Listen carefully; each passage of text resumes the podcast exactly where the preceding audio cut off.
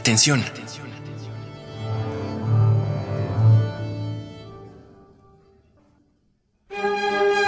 Furia, miedo, ímpetu, valor, incertidumbre, calma, duda, amor, alegría. Todas las emociones pueden contenerse en las cinco líneas de un pentagrama.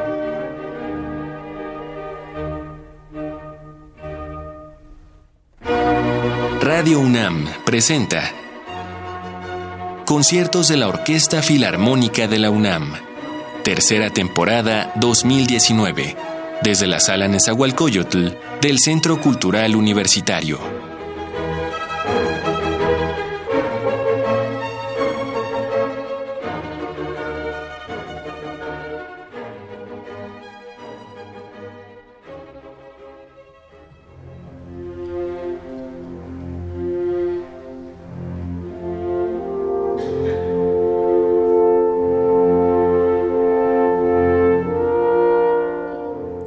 Recordar, aunque pareciera evidente, que el fin más inmediato del arte es el de emocionar. La palabra no expresa una sola experiencia, sino una amplia gama en la cual se incluyen todas las expresiones de nuestro interior. Emocionar es transmitir la emoción deseada mediante el uso de los recursos técnicos del arte. Suena intrincado y es aún más complejo, pues no puede definirse claramente. Si pudiéramos hacerlo, tendríamos entonces la fórmula para la creación de una obra de arte. El artista se vuelve entonces un manipulador, tanto de la realidad como de las emociones de su interlocutor. Selecciona recursos específicos de la vida para poder transmitir una idea emotiva específica. ¿Cuántas veces no hemos escuchado una historia terrible que al añadirle una o dos palabras se convierte en cómica? O por el contrario, ¿no hemos reído con historias que, bajo el escrutinio de ciertas emociones, se vuelve incluso ofensiva? Tener talento para encontrar esas sutilezas es lo que permite al artista entrar en la mente del espectador. Reír y llorar se encuentran solo en la superficie, pero una obra maestra puede llenarnos de ira o amargura, puede hundirnos en la preocupación o inspirarnos esperanza y también puede llevarnos a un estado de tranquilidad y al disfrute completo de la belleza. Así queremos inaugurar esta tercera temporada 2019 de la Orquesta Filarmónica de la UNAM bajo la promesa de que cada concierto que escuchemos podrá llevarnos a través del espectro emocional. Con su talento para la composición apresurada, Mozart compuso, a lo largo de 1775, cinco conciertos para violín dedicados a la corte de Salzburgo, para la cual trabajaba en los inicios de su independencia creativa. Durante los meses que le costó hacer las composiciones, Mozart contaba apenas con 19 años. Muy poco para la mayoría, pero se vuelve ya una carga de experiencia si recordamos que su primera composición ocurrió cuando tenía cuatro años. El concierto número 4 para violín, que es el que nos atañe, es además el que mejor retrata el virtuosismo del solista durante la interpretación.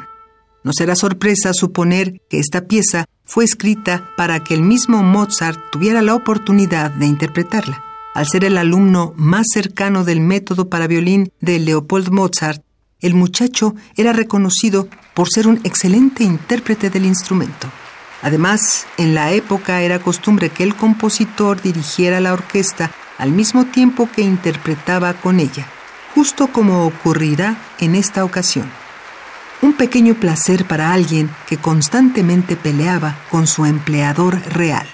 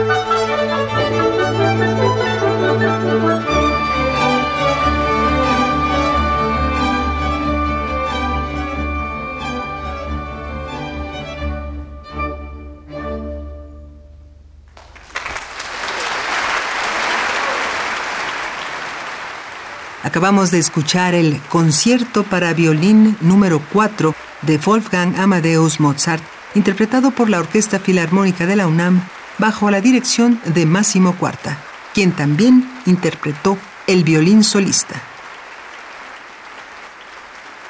En el período que comprende de 1848 a 1858, Franz Liszt se dio a la tarea de componer 12 poemas sinfónicos piezas de un solo movimiento que mostraban la lógica tradicional del pensamiento sinfónico. Después dejó pasar 24 años antes de componer el último de este catálogo. El sexto de ellos, Mazepa, narra la historia de Iván Mazepa, un noble cosaco que sedujo a una dama polaca y por la cual fue castigado, amarrado desnudo a un caballo salvaje que lo llevó a Ucrania, donde los cosacos lo liberaron y lo nombraron su Hatman el segundo grado militar más alto para ellos, solo precedido por el de monarca. Específicamente en lo retratado por la música, podemos seguir el camino del héroe al principio de la pieza, un trote tormentoso e irregular a lo largo de las vastas estepas retratado por el piano. La sección de cuerdas nos deja escuchar el tema principal que se interrumpe en el accidente del jinete, cosa que será evidente por las percusiones de los timbales. Finalmente los alientos mostrarán la sorpresa de Mazepa y su ascenso glorificado al lado de su ejército.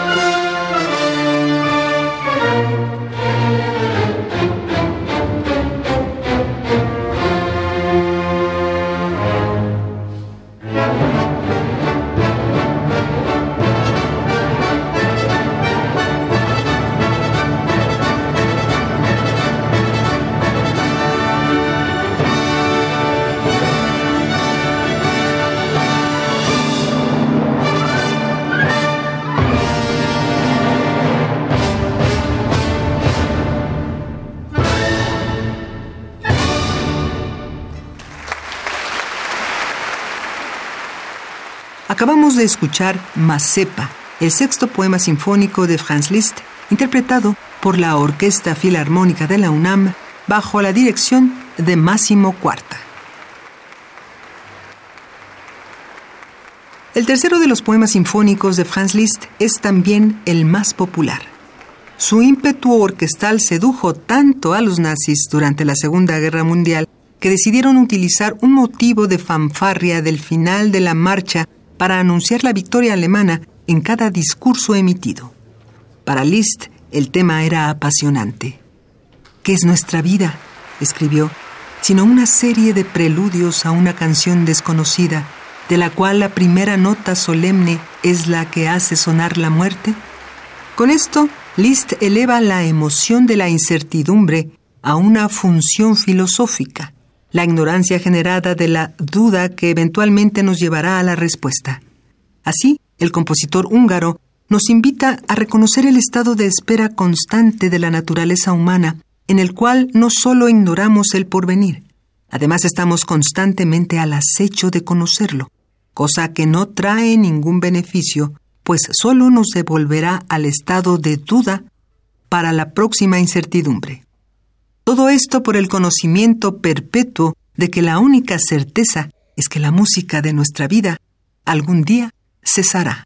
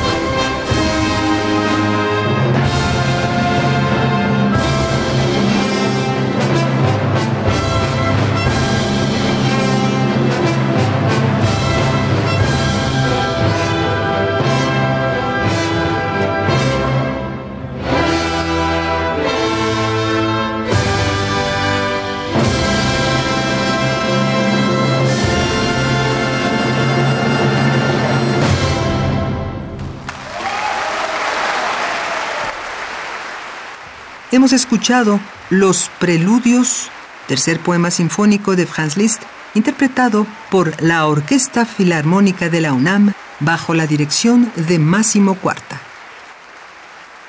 Debemos recordar, aunque pareciera evidente, que el fin más inmediato del arte es el de emocionar, pues la emoción nos lleva al reconocimiento de la belleza. Este término está mal relacionado con el placer de una visión estética, pero la belleza no es una forma elaborada de hablar de lo bonito. La belleza es el sentimiento del ser humano cuando se enfrenta a la verdad ese punto en que la catarsis y la revelación se asientan bajo la nube del entendimiento. Por ello, la belleza puede ser el descubrimiento del amor o la conciencia de un error del pasado, el nacimiento de un bebé o la ira que hace arder a una ciudad. Todas las emociones caben en la belleza y la belleza es el verdadero valor de las artes. Conseguirla es encontrar el santo grial de la creación. Agradecemos que al inicio de otra temporada más sigas acompañándonos en estas transmisiones y esperamos contar con tus oídos la próxima semana durante otra emisión de la tercera temporada 2019 de la Orquesta Filarmónica de la UNAM. Como siempre estuvimos con ustedes en los controles técnicos Miguel Ángel Ferrini, el guion de Mario Conde, la producción de Marco Lubián y la voz de Tessa Uribe. Gracias, buen inicio de semana.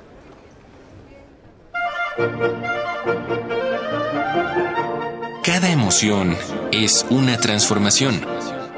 Por hoy hemos tenido suficientes rostros. Radio UNAM presentó tercera temporada 2019 de la Orquesta Filarmónica de la UNAM desde la sala Nezahualcóyotl del Centro Cultural Universitario.